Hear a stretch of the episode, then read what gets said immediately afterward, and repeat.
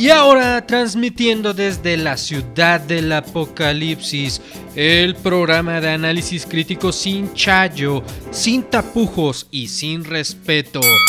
Tribuna de Necios. Búfalo Tatanka los saluda. How.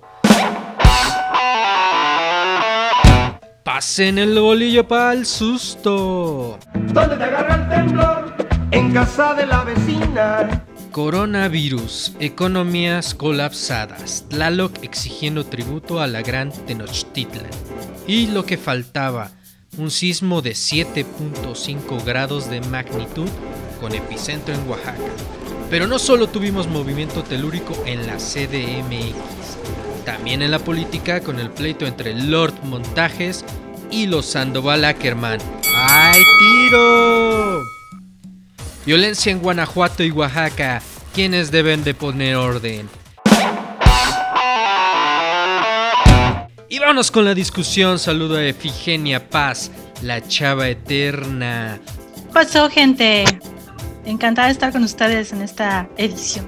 También nos acompañan el Ciudadano Cake, así como Don Gato Post. ¡Qué pedito, qué pedito! ¿Ya listos para el tiro o qué? También tenemos al Benny, un vago ¿Qué sin tranza? oficio Gracias por esta invitación. y beneficio. Respetable público, que se armen los guamazos. tranquilate, te tranquilizas o Aquí te estás voy bien, a aquí estás bien, aquí estás bien, Cálmate. aquí no pasa nada. Ya se está pasando. Cálmate porque te madreo, ¿eh? Resulta que tuvimos un sismo de 7.5 grados en la Ciudad de México con epicentro en Oaxaca. Nos sacó todo un susto a todos. Y bueno, pues a ver cómo los agarró ustedes el temblor. Cuéntanos. ¿Estaban vestiditos? ¿Ya tenían vestido o andaban en calzones? Adriana, salte. Arráncate, Efigenia. Híjole, pues quisiera decir que fue algo impactante, pero yo vivo en la tranquila Mérida, Yucatán, en Yucayor. ¡La madre! Yo solo vi el sufrimiento de lejos, pero la verdad que bueno que no pasó a mayores. Al menos en la Ciudad de México, porque en Oaxaca sí, desgraciadamente hubo víctimas. ¿Y tú qué tal, mi buen Benny? ¿Cómo viviste el temblor? ¿Qué tranza, banda? A todos los que nos están escuchando. Pues mira, la verdad es que yo lo vi, pero yo lo vi en calzones porque me estaba cayendo mientras salía del baño. Me agarró como el tigre de Santa Julia. No, yo pensé que era mi viaje, güey. Sáquese a la verga, güey. Porque empecé a sentirme así, güey. Hasta pensé que soy yo, güey. Son mis rodillas las que siento que se está haciendo así, güey. Pero no te quería decir, güey. Tuve que correr a media alarma eh, con un papel pegado. Pero pues la verdad es que más allá de ese oso y el susto de ver los cables y los coches moviéndose, fue lo único que pude percibir de este temblor. Que la neta se sintió fuerte, pero he sentido unos más fuertes. Y nada más me refiero a temblores, evidentemente. En efecto, todavía tenemos ahí la herida del 2017. Muchos de nosotros nos espantábamos. A algunos los agarró en oficinas, otros apenas durmiendo ahí. Pero eso sí, se nos olvidó salir con el cubrebocas, ¿verdad, Ciudadano Cake? Sí, a huevo. Bueno, a mí, yo no lo viví tampoco. Yo estoy acá en Puebla y Taro. A ver, repíteme. eh, eh, ¿Tienes información de Oaxaca, Chiapas, Guerrero, la Ciudad de México? La Ciudad de México. Afortunadamente no me agarró, no me agarró este, en el baño, sino yo sí me salgo con medio Twinkie Wonder después. O sea, pero sí me enteré por redes, ¿no? Luego, luego eh, empezó a crecer el hashtag de la alerta sísmica. Ya desde la alerta sísmica la gente estaba tipeando y posteriormente pues vi cómo subían los contenidos, eh, por ejemplo los videos, que son bastante impresionantes, ¿no? Sobre cómo eh, los edificios se tambalean, ¿no? Hay, hay unos muy impresionantes que son desde las azoteas de los edificios. Nivel 56, papirrinchis. cómo van chocando, ¿no? Los muros de unos contra otros. Y bueno, pues creo que estuvimos a poco de que pasara algo más grave como en 2017, ¿no? Sí, en efecto, Ciudadano Cake, eh, tuvimos 7.5 de magnitud para este sismo. Eh, desde el año pasado no se había tenido un registro así. Eh, me parece que fue de máximo 6.5 grados. Y la diferencia con el del 2017 fue que el epicentro pues fue eh, en esta ocasión en Oaxaca y no tan cerca de la ciudad. Pero vamos con el gato post. Por favor, que no pase nada. Por favor, por favor, por favor. Carlota. Ese gato está arañando las, los cables. ¿Está enfermo del, ¿Estás enfermo del estómago o es tus manos libres, güey? Ya, ahí estoy bien. Ya, ya ahí estás bien, gato post. Es que, ok, es que he tenido problemas con este manos libres es chino, entonces este, por eso yo creo, bueno, retomo, yo a mí me tocó estar trabajando durante el sismo y la verdad sí, eh, hubo un momento en que se sintió muy fuerte, entonces eh, aparte, bueno, a mí me tocó no moverme de mi lugar, bueno, de donde estaba. Tómenselo con seriedad, no corro, no grito y no empujo. Y enseguida pues todo el caos, ambulancias, eh, hacer enlaces en vivo, hacer eh, llamadas por teléfono, nerviosismo en la gente de producción. Y bueno, nos, eh, nos recordó, nos levantó, nos acudió otra vez que al menos en la parte centro del país, Chilangolandia, pero bueno, también Oaxaca, Guerrero, Puebla, somos susceptibles a que en cualquier momento nos toque un sismo. Y bueno, estamos vivos, eso es lo que tengo que decir. Ahora lanzo la pregunta, ¿las autoridades de la 4T están listas para manejar una situación de estas? ¿O como la que se vivió en 2017? Bueno, bueno, estoy aquí con el general, con el almirante y con Alfonso Durazo. Cualquier cosa nos informas, aquí estamos en el Palacio. Ah, no sé, a lo mejor el el momento es complicado porque vivimos la pandemia, pero por fortuna no pasó a mayores. Se reportan hasta ahorita cinco fallecidos, pero no pasó a mayores. Eh, ahorita estamos bien atendidos, bien, bien preocupados por la pandemia y nos cayó esto de bote pronto. No veo que haya, se haya salido de control, más allá de que se fue la luz en algún momento. Ay, pero por favor, si el abuelito y sus reportes eternos viéndolo haciendo una llamada telefónica y repitiendo, mínimo hubiera puesto el altavoz para que supiera lo que realmente le estaban diciendo y no interpretar. O sea, si se va a hacer la, la información en un estado de emergencia, qué miedo para empezar. Y después con esos movimientos raros que están haciendo en los dineros, a ver, ojalá, qué bueno que no pasa a mayores, porque si no la lana dónde está de emergencia. ¿Cuáles movimientos raros? No, ni merga. Movimientos naranjas. No, no, no de baile. Vamos a gozar, baila, baila esta cumbia. De- del baile de la lana, bueno, vaya, el otro baile. Pero ¿cuáles, cuáles? O sea, que se haya comprobado, que tengamos como algo eh, para sustentar que hay movimientos raros en la lana. El movimiento raro es un movimiento naranja y en Jalisco, además. ¿eh? Pero O sea, la cuarta T se está volando la lana de las emergencias. Si hubiera habido desastres y muertes, hubiéramos tenido una crisis peor que en el 2017. ¿Eso quieres decir, Efigenia? ¿Cree que nuestra hija es una adicta? Sí, pero es una adicta pasiva. Y esta adicción viene porque uno de ustedes fumaba marihuana. Pues yo diría que tendríamos muchos jóvenes para el futuro para ayudar en la emergencia activamente con salario. Bueno, sí se aplica, sí se activaron los protocolos del C5 ¿no? Eh, Sí, sí se activó. pasó a mayores esto, esto, este temblor que acaba de suceder. Eh, No pudimos ver hasta qué punto se podía controlar la situación, pero sí es cierto que también estuvieron aplicándose estos protocolos del C5 y bueno, pues por un pelito y empeoran las cosas aquí en el país. No sé si se hubieran podido controlar, yo sí tengo la duda. ¿no? Ante todo lo que está pasando en estos momentos, ¿no? Pero estamos en el 2020, así que tú tranquilo, que falta medio año. Sí, pues, estamos cerrando junio apenas. imagínate. Oigan, pero si a eso le sumamos que el- ya nos llegó el viento, el polvo del Sahara y de que amanecemos a las 5, 6, 7 de la mañana, 3 horas con truenos en la Ciudad de México. De, de ese polvito, de ese polvito sí tengo en Yucatán. Pero aquí, ¿qué dice la voz del pueblo? La voz de Benny. Este, ahorita lo, lo que estaban diciendo es muy importante porque me parece justo que la cuestión de la lana ha sido muy un tema bien continuo en el discurso de Andrés Manuel López Obrador y en el de la 4T, englobando precisamente al presidente. Eh, Morena en algún momento quiso extinguir 44 fideicomisos públicos, entre esos estaba evidentemente eh, unos del Fonden.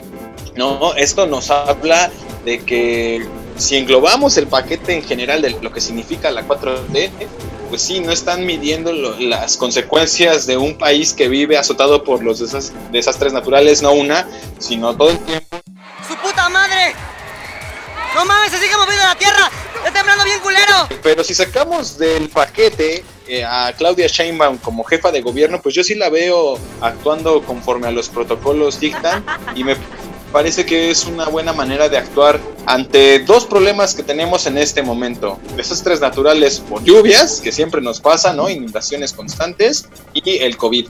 Porque el COVID evidentemente es un valor agregado donde tenemos que saber actuar ante una situación de que Chiña nos agarró el temblor, no salí con el cubrebocas, ¿no? Te digo que no, no mames, hay que pagarse por los andamios, está de la verga, güey que puede pasar en este tipo de, situaciones, que nos llueve sobre mojado y donde la neta creo yo que, que podríamos analizar cuáles son los puntos fuertes de la 4T y cómo la podemos dividir. Creo yo que estamos cayendo en un problema muy elemental, que es echarlo todo en el mismo saco cuando sí hay matices entre unos y otros.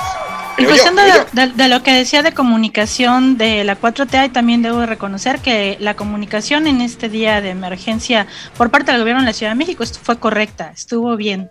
Y las gafas atrás significa que mi barrio me respalda. Sí, de acuerdo, ¿eh? yo creo que Ya tenemos aplaudidores de Claudia Sheinbaum. Esos que los van a ver.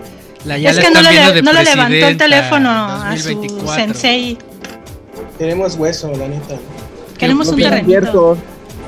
¡No se atreva, perra!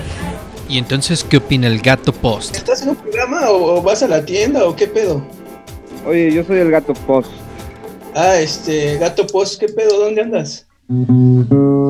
Andas valiendo verga. Pues aquí en la casa. Se ve que saliste a la calle, míralo. Está dando la vuelta. Bueno, ya se está muriendo este debate. Entonces, vamos a cortar por lo sano. Resulta que Carlos Loret de Mola trae pleito cantado con Irma Erendira Sandoval y con su esposo John Ackerman. Y bueno, ya, ya tenemos este tema sonando desde la semana pasada, pero siguen desde lunes, martes Tuvimos por ahí la mención al Dr. Houses, alias John Ackerman. Su novia llamó a la clínica 15 veces preguntando por usted. Ah, no hay que discutir de modelo chinas. House es una acosadora. Claro. ¿Cómo está afectando esto a la imagen de la cuarta transformación? Esa es una raya, una raya más al tigre, ¿no? Al tigrecito que quieren soltar. La verdad, hay mucha este tipo de pleitos no abonan para toda la desinformación que hay alrededor. Y además, digo, habrá quienes sean defensores de, comunicador también, Loret, pero pues Blanca Paloma tampoco es. Entonces, si van a, y, por parte de la 4T, si van a hablar de transparencia, pues transparencia pareja para todos, ¿no? Y ya, ¿cuál es el yo? ¿Cuál sería el problema? A ver, pero a ver, vamos por puntos. Tú estás hablando de transparencia cuando esas cinco propiedades de Merendira, Sandoval y de Ackerman están dentro de sus declaraciones, ¿eh? No hay ningún problema de transparencia porque esas, esas propiedades, en primer lugar, están en su declaración patrimonial. John Ackerman, el doctor John Ackerman, que es una persona muy brillante. Ah, pues lo saludé, le di un beso, le pedí un autógrafo. No es santo de mi devoción porque a últimas fechas se ha convertido más en propagandista de la 4T que en un académico. De repente a mí me choca mucho que Ackerman este, se convierta en aplaudidor de, la 4, de todo lo que hace la 4T y no guarde esa sana distancia ya que le está metido en el proyecto, por supuesto. La próxima vez que vengas, pues voy a traer a mi banda, güey. Te, van a estar esperando, cabrón. Pero por otro lado, lo que sacó Lore de Mola, pues realmente me parece una pifia. En primer lugar, son cinco propiedades que tienen ellos, lo cual tampoco está prohibido que tengan un patrimonio, pero que acumularon ya con los años. No es algo que ya que hayan sacado de dos años para acá, porque lo están relacionando con corrupción. Punto número dos, Loret de Mola lo manejó como un regalo que le hizo el gobierno de la Ciudad de México cuando fue un proceso de regularización de propiedades que se hizo ahí en la colonia Santo Domingo de Coyoacán, Coyoacán hace unas décadas, ya que eran terrenos naturales, y llegaron personas a ocupar estos terrenos, entre ellos el papá de, de Erendira Sandoval, el gobierno de la Ciudad de México, que era el Departamento del Distrito Federal hace unas décadas, reguló esto. Y eh, a mí me parece que no tiene, no se justifica el, este pseudo reportaje que hizo de Mola de los ataques que se hicieron en redes. Claro, hay un trasfondo, realmente eh, se está tratando de que Ackerman no llegue a ser eh, consejero de ¿no? Ese es el trasfondo de que vienen de Loren de Mola, un, un periodista que antes era la corte y que ahora en este nuevo sexenio se tuvo que refugiar en Miami. No es casualidad, Miami es una de las plataformas internacionales de la derecha, de la derecha internacional, desde donde se construye la propaganda tanto como en programas televisivos como en el, eh, para trocar, estabilizar gobiernos. De este grupo comunista, de Cuba, Venezuela. Ya te están viciando el discurso pagado, este, acá los compañeros. Ya están metiendo ruidos, ruidos extraños. Ya se lo están apagando. Sí, ya están, ya están callando. A ver, acá. ya, ya No por aquí hay algunos loretistas. A ¿Qué- ver, ¿Por qué se es- están metiendo con el que denuncia la corrupción de la 4T? eh? ¿Por qué se están metiendo con el gran periodista? ¿Quién le cree algo a Loret de Mola a estas alturas? Si él es una gran escuela, carnal, ¿cómo no le vas a creer? Le, le- le ha costado Yo creo, yo sudor. creo. Ha Ahí- estado ahí en las va- marchas, todo ahí el les mundo sabe. argumentación. Yo creo que más allá de evidentemente eh, los errores que pueda tener Loret en la investigación y que John Ackerman junto con Irma Erendira Sandoval se hayan hecho de un patrimonio, aquí lo cuestionable son dos temas, que hay varios eh, miembros del gabinete es, de Andrés Manuel que no se comportan directamente proporcional con lo que el Oye, discurso oficial promueve, que es la transparencia. Y para eso podemos hablar de Bartlett como parte del ejemplo. Eh, John Ackerman solo es una pieza más que se utiliza justo para ir denostando lo que hagan en este gobierno, pero pues argumentos no faltan, ¿no? La cuestión también de que académicos se hagan de seis propiedades, bueno, pues también habría que ver el tipo de propiedades, el valor de las propiedades, el momento en el que se compraron esas propiedades y sobre todo si coinciden con los ingresos reportados en ese momento. Coincido completamente con, con, el análisis de que quien le crea a Loret de Mola, porque su popularidad y credibilidad sí ha ido mermando bastante, pero creo que no debemos de matar en este caso nada más al mensajero, tenemos que analizar eh, yo creo que todas las aristas posibles y, y ver que la transparencia en este sexenio no necesariamente es uno de los puntos fuertes. Yo creo que también están flaqueando de eso que tanto critica el presidente en las mañaneras. Creo yo que podría ser un buen momento para que lo- lo, eh, desde el discurso oficialista y desde la primera tribuna, la tribuna principal, se llame a rendir cuentas a todos los miembros del gabinete, porque tienen varios de ellos eh, fortunas onerosas, eh, muy grandes, que siento yo que, que no coinciden hoy en día con parte de lo que promueve el gobierno, insisto, desde la primera tribuna. Es que es austeridad republicana, carnal. No, no, no, no, no, no, A ver, no, a ver, gato post, dile, dile que tengas que al decir. gato.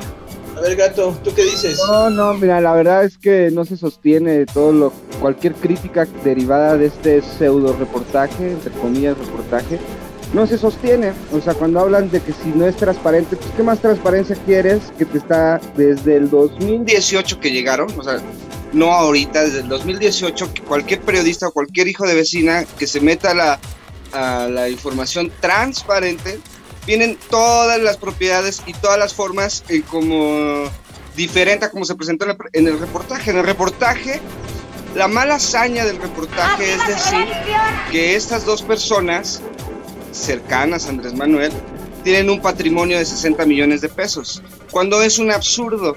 Un absurdo porque no hay ningún papel, no hay ningún, no hay ningún banco, ningún notario que valide o verifique esa afirmación de que vale cinco veces más, cinco veces más de lo desembolsado. Entonces estamos hablando de que es una manipulación mediática por donde se le vea. Ahora bien, no es defender ni unos ni otros, pero mm, cuando entendemos lo que es el poder y, lo que es el poder en la, cuatro, en la cuarta transformación, pues no nos detengamos a ver eh, cosas tan nimias como decir, bueno, ¿cuánto, ¿cuántas propiedades puede tener Alfonso Romo si hace en 1999 estaba en la revista Forbes con más de mil millones de dólares en su cuenta? Bueno, pero, pero estamos hablando ahí de Alfonso Romo no. y no estamos hablando de un académico de la UNAM. Bueno, no, pero también un es que hay que, hay académico que de la decirlo UNAM. con sus letras. Un académico Un de la UNAM no va a cotizar lo que cotiza un empresario. Por Creo yo un que académico de la empezando, por ahí. cobrar por hora. Por O supuesto. sea, la verdad es nimio decir 9 millones de pesos no es mucho dinero para en una década entre dos investigadores. El sueldo entre ambos para esas fechas y por el nivel del CNI que tienen debería de rondar en 3 millones de pesos anuales los ingresos de ambos. Por 10 años son 30 millones de pesos y de ellos desembolsaron la tercera parte. ¿Cuál es aquí la ilegalidad o la falta de transparencia? ¿Cuál, o sea, no, no entiendo cómo de- detenernos en decir, híjole, trabajaron 10 años y en 10 años se, se gastaron 9 millones de pesos en propiedades. Pues eh, eh, la verdad es que yo creo que hay taqueros, literal, taqueros que tienen más. Sí, insisto, podemos hablar y comparar y decir, pero pongámoslo todo en su Pero no debida, en su debida dimensión. No hay- Yo, no hay yo creo, más, más allá del sustento, y, y podemos ahí tener un punto eh, eh, en disparidad, pero otra cosa que es bien importante es Esta transformación superará los poderes del Super Saiyajin fase 2.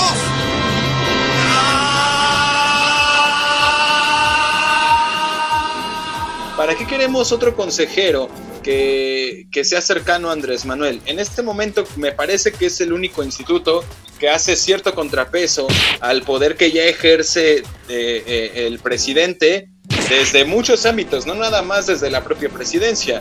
Entonces, el meter a alguien extra en ese sentido, pues me parece también innecesario y me parece incidir de forma directa en las próximas elecciones que se acercan en 2021. Creo yo que también eso es parte del análisis que deberíamos estar eh, eh, haciendo, más allá de lo que pueda o no tener un académico y ahora está, funcionario, ahí ¿no? O sea, ahí está. El reportaje va en contra del académico y de la secretaria encargada de las auditorías. Ahí A está ver. bien claro. Y sin decirlo, yo. Justo en esa dijiste, parte, ¿no, no creen Dos, justamente dos. no creen justamente que el golpe sea directamente contra Irmeréndira Sandoval Claro, claro. para desacreditarla claro, y desacreditar- que desacreditar a no realicen encargada. estas investigaciones? Todo tiene un Claro. trasfondo, claro. Además, oh, perdón, ¿eh? pero hay académicos de la UNAM que te ganan entre SNI y cargos que tienen. Hay elites en la UNAM también, porque la UNAM es como un, un México chiquito. Y hay académicos que te ganan más de 100 mil, 200 mil pesos al mes. ¿eh? no mames. Pero fácil. Decir que un académico no puede tener una, una o varias propiedades de entrada es una falacia. A eso agrégale que también han sido, por supuesto, funcionarios públicos de alto rango, conductores de programas televisivos y algún- algunas de esas propiedades también son, son de herencia, ¿no? Es, es parte de este discurso falaz, ¿no? De este, de este reporta, pseudo reportaje que presentó este. La verdad no sé por qué dudan de una personalidad del periodismo mexicano como Carlos Loredo. O sea, deberían de darle al menos, o sea, eso, o sea, la trayectoria que tiene el personaje que es, señores, por favor, ¿quién lo está diciendo? Eso bastaría para quererle todo. ¿No han visto que él ha ganado el premio TV y novelas de periodismo y más de una You are fake news. Sir, go ahead. ¿Qué más quieres? O sea, por favor, hay una trayectoria detrás, seriedad en una carrera. Me vas a hacer llorar. No. Ok, Me vas a hacer llorar, Muy bien, chicos, pues estamos llegando al límite de este bloque. Vamos a tomarnos un descanso, una pequeña pausa para escuchar a nuestros patrocinadores. Regresamos en un momento. Voy por una Chévez. Hay patrocinadores. Vamos. Voy por vino. Háganos, cabrón.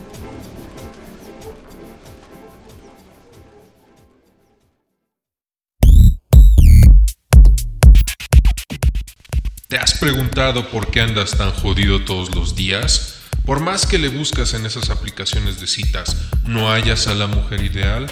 Mi nombre es Santi Buenrostro y formo parte de un círculo de elite que te va a hacer un ganador. Porque el éxito no te va a esperar sentado en el sillón mientras te acabas las cervezas y el dinero. Yo juego para ganar, apuesto al caballo triunfador, porque ahí radica el éxito del hombre alfa, ese que sale a conquistar en vez de quedarse mirando como otros son superiores. Mírate ahí todo obeso, con calvicie prematura, por eso te dejó tu mujer. A mí se me presentó muy joven la duda de emprender o no. Yo, Santi, buen rostro, perdí la confianza en mi capacidad, pero encontré el camino para creer en mí.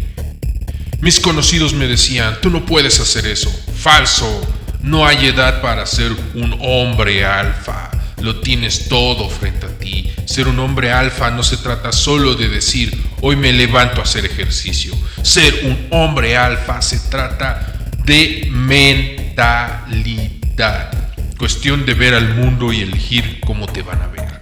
No importa qué edad tengas, tú puedes ser un hombre alfa al adoptar la perspectiva que hoy te vengo a regalar. Así es, cuando elijas tomar las riendas de tu vida, lograrás lo que yo he logrado. Un negocio propio, mujeres hermosas, abundancia, sobre todo eso, tú mereces abundancia. Porque un hombre alfa es admirado por lo que proyecta y lo que controla. Tú, sí, tú puedes levantarte de ese sillón para ser un hombre alfa, un ser superior. No permitas que los demás te limiten. Supera tus límites con mi programa Los 12 Secretos Tai para el hombre alfa, que yo, Santi Buen Rostro, te vengo a regalar. Este curso lo tengo en 30 mil dólares, pero solo por hoy porque quiero que seas un macho alfa, un hombre alfa como yo, te lo voy a regalar. Los primeros consejos, tres capítulos libres para ti. Solo debes entrar a santipapilert.com. Te registras y listo, los tienes. Tres episodios gratis. Pero no solo eso, yo quiero que seas un emprendedor, que las mujeres se derritan por ti como lo hacen por mí. Sé un hombre alfa en las próximas 24 horas aprovecha el curso completo a mitad de precio. Quiero verte como parte de este círculo de elite, el círculo de los machos alfa. Entra a santipapilert.com porque solo hay 20 de estos paquetes y después de eso no tendrás una oferta similar. Sé el hombre respetado, el hombre alfa.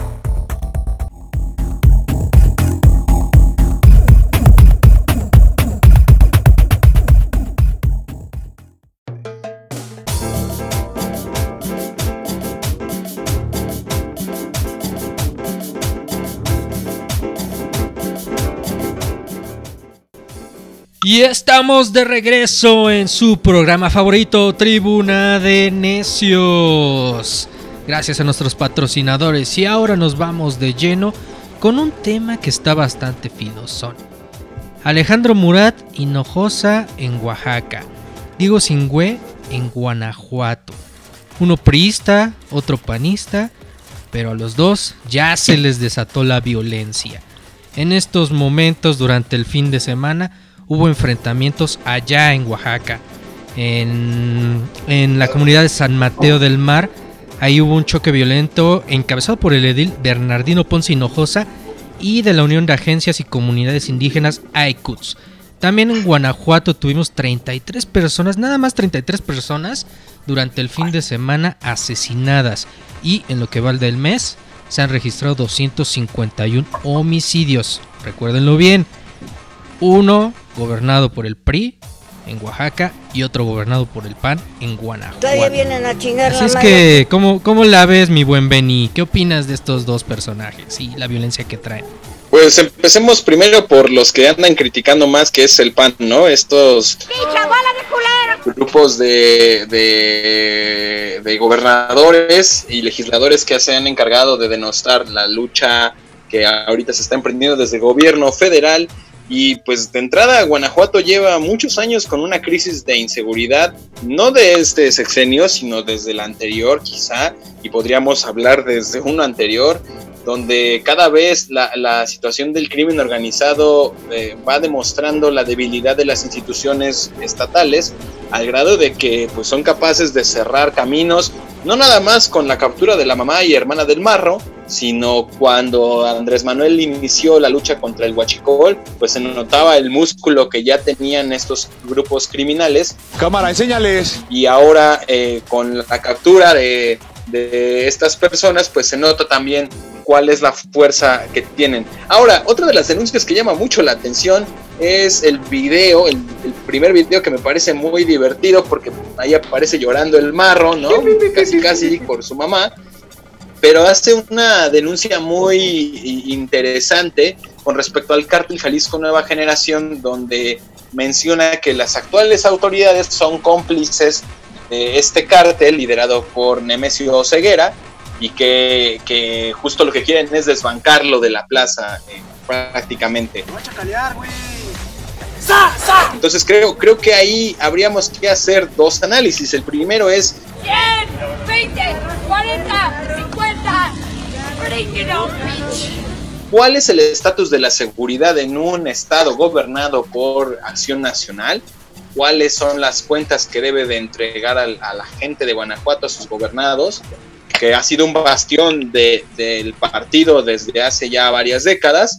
Y la otra y más importante, ¿cuál es la estrategia que está emprendiendo el gobierno federal donde en primer eh, eh, eh, en inicio se buscaba que ya no hubiera un enfrentamiento directo con estos grupos criminales y que ahora parece que no, no, en, no en discursos sino en acciones se ha emprendido pues de nuevo una lucha para ir frenando el crecimiento absoluto de gente como el Barro, de gente como el Mencho, ¿no? Por mencionar algunos a bote pronto. ¿Qué dices a esto, mi querido ciudadano Cake? A mí me preocupa mucho por lo que vimos en Guanajuato, por ejemplo, el gran eh, la gran capacidad organizativa, la gran estructura que tiene la industria del crimen en algunas zonas de México, ¿no? Tú te pones a ver el caso de este cártel de Santa Rosa de Lima. Cuando llegue a cero todo acabará. Tienen eh, múltiples actividades, ¿no? Se dedican al huachicol, se dedican al narcotráfico, se dedican al secuestro, a la extorsión, tienen redes de apoyo dentro de Guanajuato, tienen transportistas afiliados y eh, establecen prácticas de, de, corporativismo al, más viejo estilo periodista, por ejemplo. Y bueno, se están eh, aprovechando de estos huecos que ha dejado un Estado, un Estado fallido, sí, neoliberal, eh, durante las últimas décadas que ha descuidado pues las demandas sociales. A mí que me suda el culo, no tengo nada. De pues muchas regiones del país y es ahí por, por esos huecos donde se cuela el narco y la estructura del crimen organizado en el país. Eh, a mí me preocupa mucho el músculo que ya decía eh, Benny hace rato que tiene la delincuencia organizada eh, pues en, varias zonas del país que de repente te pueden tomar una ciudad y ponerla de pies, incendiarla. Y a eso, si a eso le sumamos una estrategia de gobierno federal que no ha funcionado, que ha hecho el ridículo, como lo vimos eh, el año pasado en Sinaloa con, con el hijo del Chapo, ¿no? Con el Culiacanazo. También, exacto, esto, esto del Culiacanazo, así se les conoció en redes sociales. Y me preocupa también la ineptitud de gobernadores como Diego Sinque, un pinche huevón. Diego Sinque, un pinche huevón. Huevón. Diego Sinque, un pinche huevón. Que en lugar de asistir a las reuniones de, de seguridad nacionales, se la pasa tirando brilla. La madre. ¿Eh? por supuesto, eh, robárselo él y para meterle lana a las elecciones del próximo año. Me preocupa los, la clase de ineptos que nos están gobernando y no solo me refiero a los gobernadores de Oaxaca o de, o de Guanajuato, me refiero también al Poder Ejecutivo Federal de este país. En, este, en, este, aspecto de la seguridad, por lo menos. Efigenia Paz, coméntanos, ¿qué opinas al respecto? Efi para los cuates. Ah, huevo. Venga, sí, venga. Pues mira, la neta, el problema de la inseguridad es un, es un cáncer que el país viene arrastrando. O sea, aunque yo no soy fan de ningún partido realmente, tampoco creo que sea culpa de alguien ahorita. No hay pedo, no me agüito sobres. Este, sí, el problema también que, que está es que todos están peleados contra todos. Entonces eso no ayuda al problema que ya se venía desarrollando desde hace un buen tiempo. He tenido la oportunidad de andar de rol, para bien o para mal, por todo el país. Y lo que comentaban, el, la organización que tiene, el sistema de, jerarquías que maneja el crimen organizado, tú lo has visto en todo el país, o sea, cómo organizan los retenes en, en el norte cuando quieren boicotear cualquier operativo, han sitiado ciudades completas. En el sureste también hay partes en todos los estados donde todo mundo es un a voces que no puedes pasar por ahí porque es territorio que no lo gobierna nadie, por decirlo de alguna forma. Entonces, ese es un problema de todo el país y se va caracterizando dependiendo en cada estado.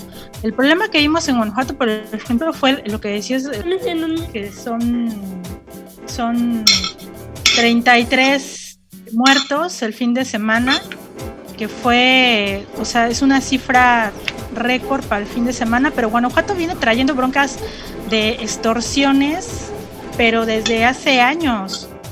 Y Oaxaca, bueno, simplemente en la zona de Tuxtepec acaban de desaparecer también unas chavitas que las, las em, las cazaban con este rollo de empleo y ya no regresaron nunca. Ahora el enfrentamiento este en San Mateo.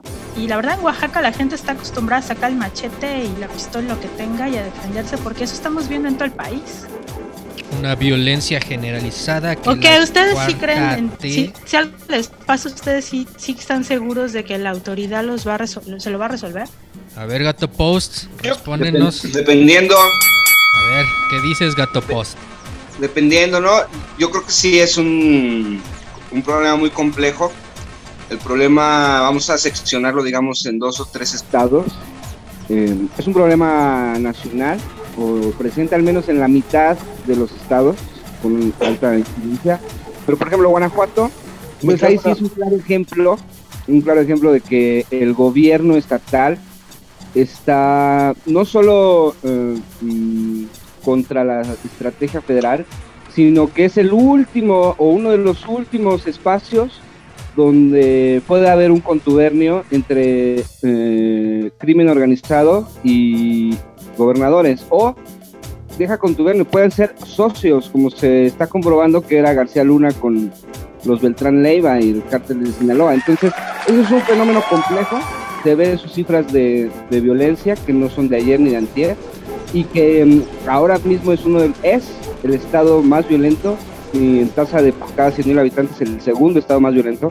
Entonces, bueno, ahí sí es muy claro de decir, híjole, aquí es, me, me, me, es muy difícil pensar que el gobernador no está relacionado con la violencia directamente. Y mm, bueno, eso hay que, hay que probarlo.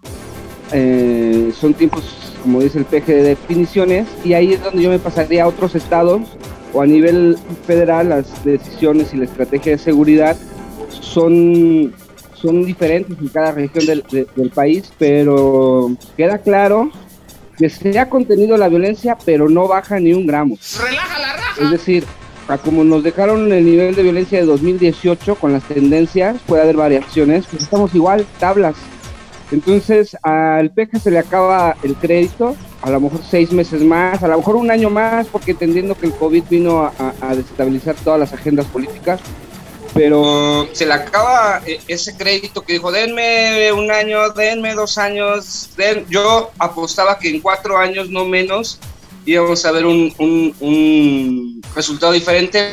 Ah, creencia de gente pendeja.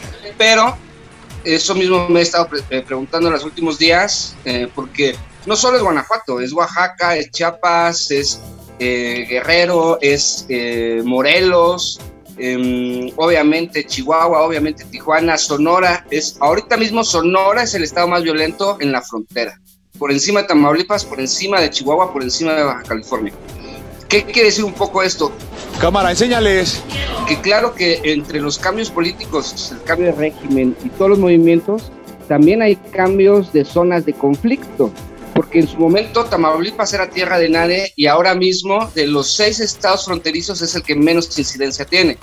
Entonces, bueno, habría que evaluar por región y un común denominador para mí es em, está tan infiltrado el crimen organizado y la violencia dentro de las instituciones, sobre todo las instituciones policiales municipales y estatales, que por más que se busque una transformación y un gobierno federal tenga una estrategia, incluso un gobierno estatal, cuando eso se disimula en 5, 4, este, 3, se perdón, en, en, municipios y en regiones tan alejadas como lo que pasó allá en Santo Tomás del Mar, en Oaxaca, donde 15 personas primero son torturadas, después asesinadas al, al puro estilo del México violento, o por ejemplo el que eh, los levantones de ayer, antier, en Veracruz, en Guerrero, un colgado, un decapitado, que ese tipo de escenas en teoría las habíamos olvidado, las habíamos dejado atrás y tiene una ola de violencia desde hace como mes y medio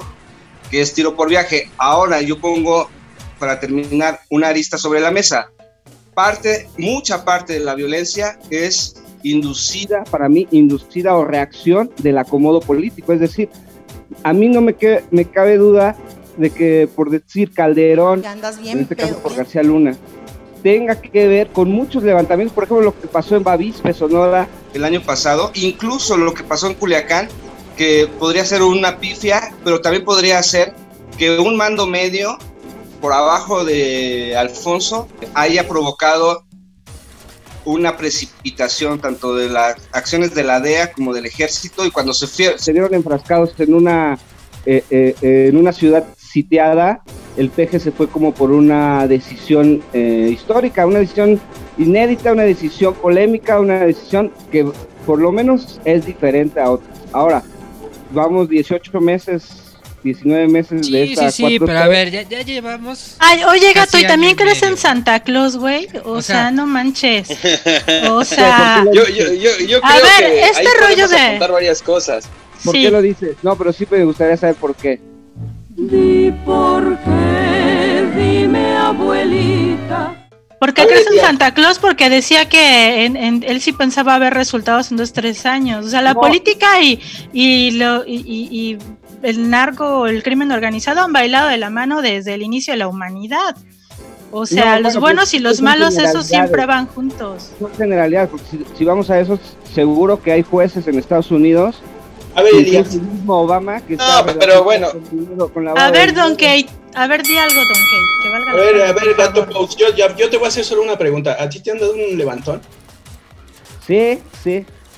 A mí, a mí personalmente y a mi papá lo secuestraron dos veces. O sea, de que no me vengas a, a charolear de que si he sido víctima de la violencia. Me han robado dos autos en la Ciudad de México y he tenido ocho asaltos en, como peatón. Pues ya diles que te den otro levantón. Pero de nalgas. No entiendo tu pregunta. No, olvídalo. A mí se me hace que lo dejaron con las ganas porque está muy ardido. yo, yo- yo creo que más allá de eh, este análisis que podemos o no coincidir, el problema aquí, y es muy cierto, es que, que no se ha sabido distinguir entre la parte de seguridad pública y entre la parte política. Y ahí sí me gustaría hacer ese hincapié, al menos como parte de, de la discusión. Creo que le- lo que le correspondía a este gobierno por las condiciones en las que se dio la elección, por la, la abrumadora cantidad de electores que votaron por el proyecto, pues era tratar de partir de una cuestión muy distinta. Y esa cuestión distinta era justo despolitizar el discurso de seguridad pública. Y hoy en día vemos que no ha ocurrido. Y tan no ha ocurrido que en Oaxaca son capaces de matar y quemar vivos, torturar a, a 11 personas en situaciones justo previas a, a una elección. Ahora, eh, eh, partiendo de generalidades y de- enfocándolo a particularidades, pues sí, podríamos decir de la- hablar de la infiltración del crimen organizado desde los años 80 hasta, hasta el gobierno anterior. Pero creo que no es lo que queremos analizar. Creo que lo importante aquí son varias razones, vari- va- va- varias aristas. Creo que la primera es que no se ha podido trabajar en conjunto en una estrategia que beneficie tanto a la federación como a los gobiernos en, eh, eh, en cada una de sus regiones. Y eso se nota, ¿no? Hay una falta de coordinación evidente entre las policías municipales, entre policías estatales, ahora con la Guardia Nacional. No hay un trabajo en conjunto y eso se debe evidentemente a que se mantiene un discurso político que impera sobre el discurso de seguridad nacional. creo yo que debería de partir de eso eh, el señor presidente en sus eh, reuniones con los gobernadores para poder emprender una estrategia distinta. Yo creo que nadie de los que aquí estamos quiere más guerra y más sangre, porque vamos cada vez perdiendo con mayor facilidad la capacidad de asombro y ya no nos espanta ver colgados, quemados, encajuelados o todas estas eh, imágenes que nos, que nos abruman todos los días en, tanto en redes sociales como en medios de comunicación. Creo que eso ya no lo queremos. Pero es que también, mi querido Benny, o sea, perdón que te corte. Benny Bebé tiene razón. Eh, pues también los gobernadores no están haciendo su chamba. O sea, Diego Singüe, panista, lo vamos a decir con todas sus letras, panista, pero no está asistiendo a estas reuniones, a estas estrategias. O sea, él está coludido. Digo, no tengo las pruebas, pero él está coludido. Es que, a ver, también el problema que hay, queridos míos, es que pues todo ahorita hay guerra de todos contra todos contra el próximo año. O sea, los del PAN quieren que fracase Morena el PRI, quiere que fracase Morena Morena, cree que todo el mundo quiere que fracase y pues sí, pero tiene, tiene, tiene el poder y tampoco ha hecho, creo que ha querido hacer demasiadas cosas dándole un voto de fe tipo Santa Claus como mi querido gato dándoles una apuesta de que sí quieren cambiar las cosas. Creo que son demasiadas cosas y se les está saliendo de las manos y ya no saben ni por dónde tapar las grietas y se está rompiendo esta presa que es el país. Y la neta es que nadie está viendo futuro y por las ciudadanías en la forma de gobernar. Todo el mundo está viendo qué le gana a su partido y qué le gana a mantener el poder y qué le gana a, pues sí, a, abonarle a su, como dicen las abuelitas, agua a su molino. ¿Cómo era? Llevar agua a su molino. Ándale, esa. A ver, gato post, ¿cómo vas a defender a la cuarta T, a la 4T y su. pero es poner. Pero no la ataqué. No, no, no, no es ataque, pero no es defender, verla, pero es tomar, o sea, sí hay, o sea, el mundo dice, no, es que no han hecho, ¿cuál es el cambio en seguridad? Sí ha habido un cambio, y tanto ahí están las, eh, las confrontaciones de policías contra policías, como Batman, o sea, ¿quiénes son los policías buenos y quiénes son los malos? me queda claro que unos son los malos, ¿no? Y que no haya tenido una experiencia mala con un policía en este país, pues ha sido afortunado.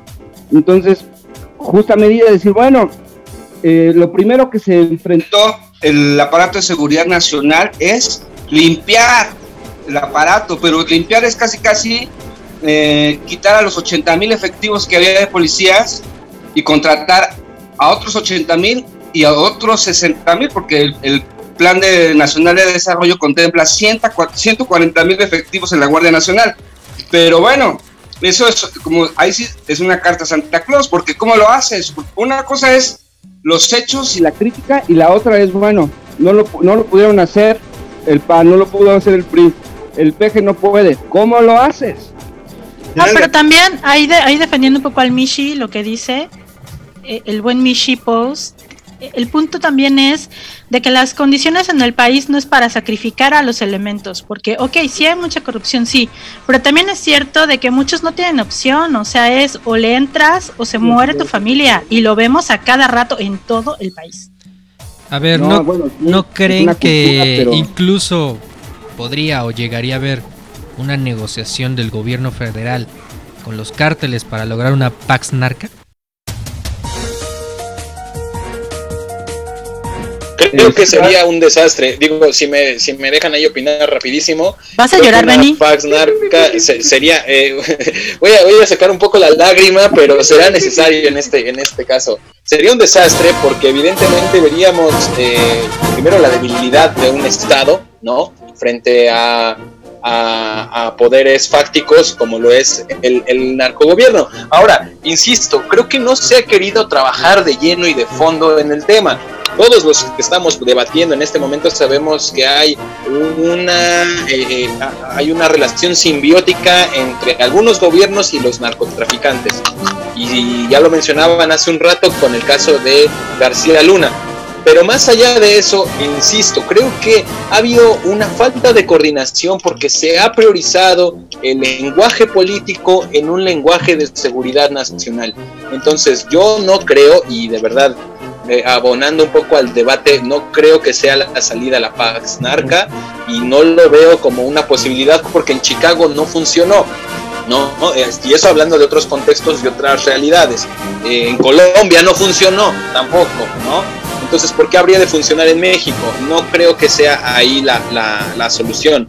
La solución a esta situación, creo yo, es dejar de politizar temas que no deben de ser politizados y deben dejarse de pensar las cuestiones electorales como prioridades cuando hay temas fundamentales en la agenda, temas que nos están rebasando todos los días y que evidentemente se cobran más vidas por el crimen organizado y la delincuencia diaria que por el coronavirus. Podrían llegar mil pandemias y si seguimos con las tendencias de violencia como las tenemos hoy en día, pues no habrá ni panteones ni féretros que alcancen a cubrir todas las víctimas de ambas, de ambas tragedias. Creo yo que se necesita trabajar en conjunto, una estrategia bien delineada, una buena comunicación entre todas las personas y, no, lo hay, en este momento no lo hay, más allá de partidos, no lo hay. A ver, Gato Post, ¿qué, completa la idea? Cuando dice que separemos el discurso político de la seguridad, pues es imposible, porque la seguridad es parte esencial del Estado. Y el Estado para mantenerse, para disputarse, es política, es la praxis de la política. Entonces, es como decir, no hablemos de salud ni de educación ni lo relacionemos con la política. Pues entonces, ¿cómo? ¿De dónde partimos? Ciudadano Cake, te noto más callado que la otra vez. Pues ya me dio hueva tanto el tema de seguridad, pero bueno, a ver, ahí les va. Decían algo muy cierto hace rato, ¿no?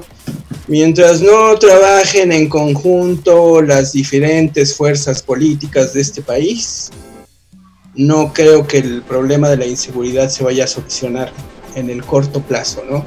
Por un lado tenemos un gobierno federal rebasado, sometido, como lo vimos eh, el año pasado en Sinaloa. Hace rato hablaban de negociar la paz narca, pues fue lo que pasó en Sinaloa, en Culiacán. Se negoció, conocí el Cárdenas, de hecho una fuente cercana a los temas de Nota Roja, de allá de TV Azteca, de hecho. Me contó, el Cárdenas? Eh, perdón, el hijo del Chapo, este, eh, Guzmán, Ovidio Guzmán, Ovidio Guzmán, perdón este, me contaba una fuente de allá de TV Azteca que eh, fue como accidental este, este incidente de, la supuesta captura del Chapito. Pasó el ejército por donde no debía de pasar, se pusieron locos los escoltas y los sicarios del Chapito, entraron en conflicto, agarraron al Chapito, pero no fue un operativo planeado, fue algo que se salió de control y pues eh, no fue sino hasta que negociaron otra vez con el, con el gobierno federal que los, que los sacaron, ¿no? Es, este pacto, pues también o pactas con el narco o te enfrentas en una guerra suicida y estúpida como la que hizo eh, Felipe Calderón durante su sexenio, ¿no?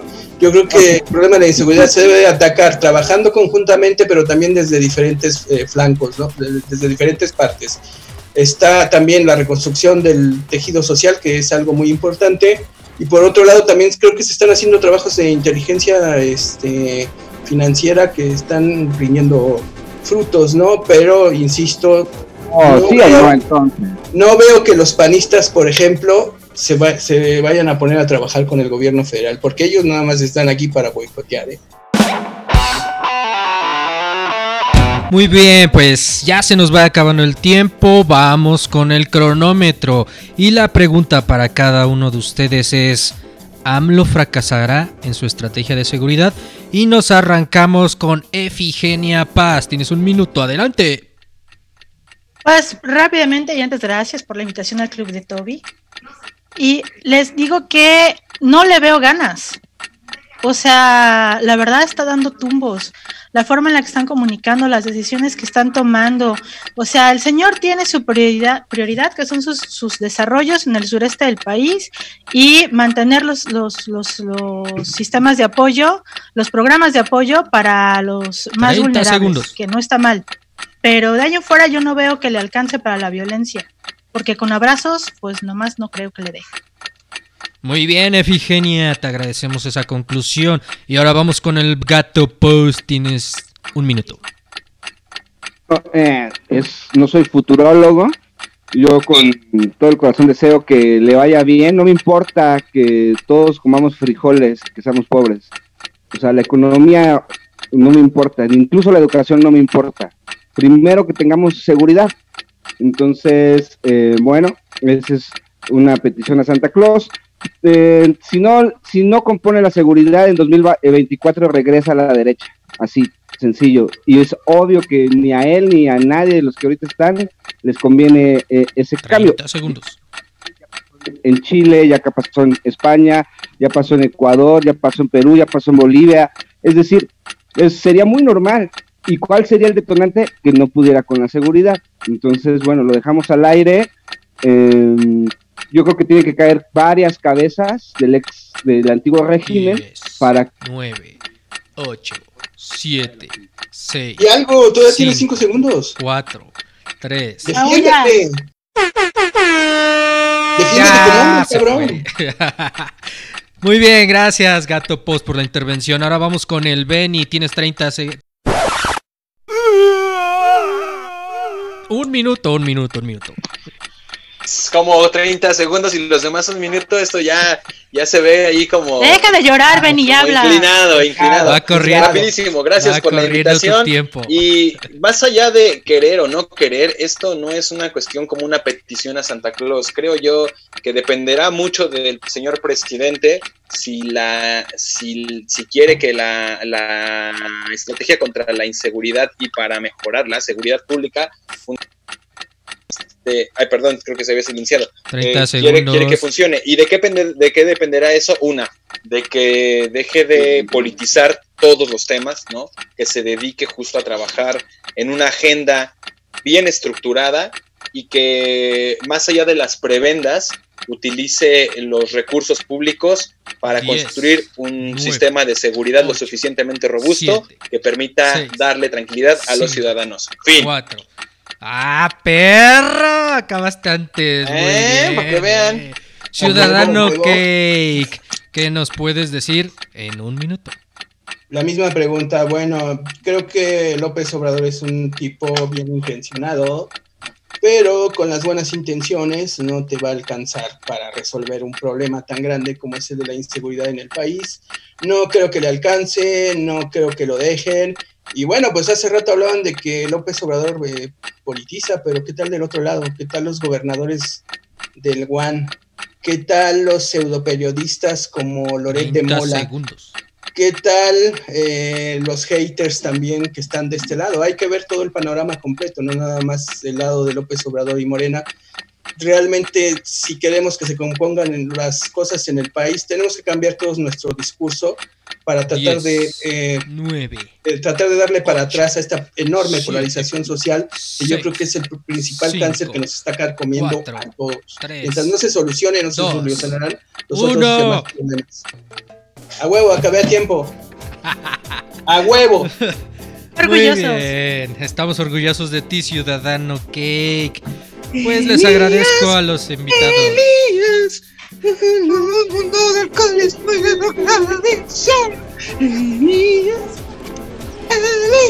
Y bueno, con este fondo del Ciudadano Cake nos despedimos del Gato Post, de Don Benny, del propio Ciudadano Cake y de Vigenia Paz.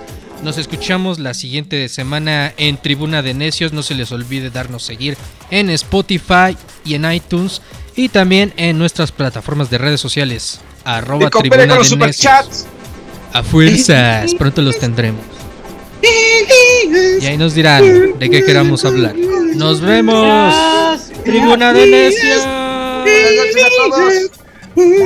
De alcoholismo y de drogadicción. Drogadicción.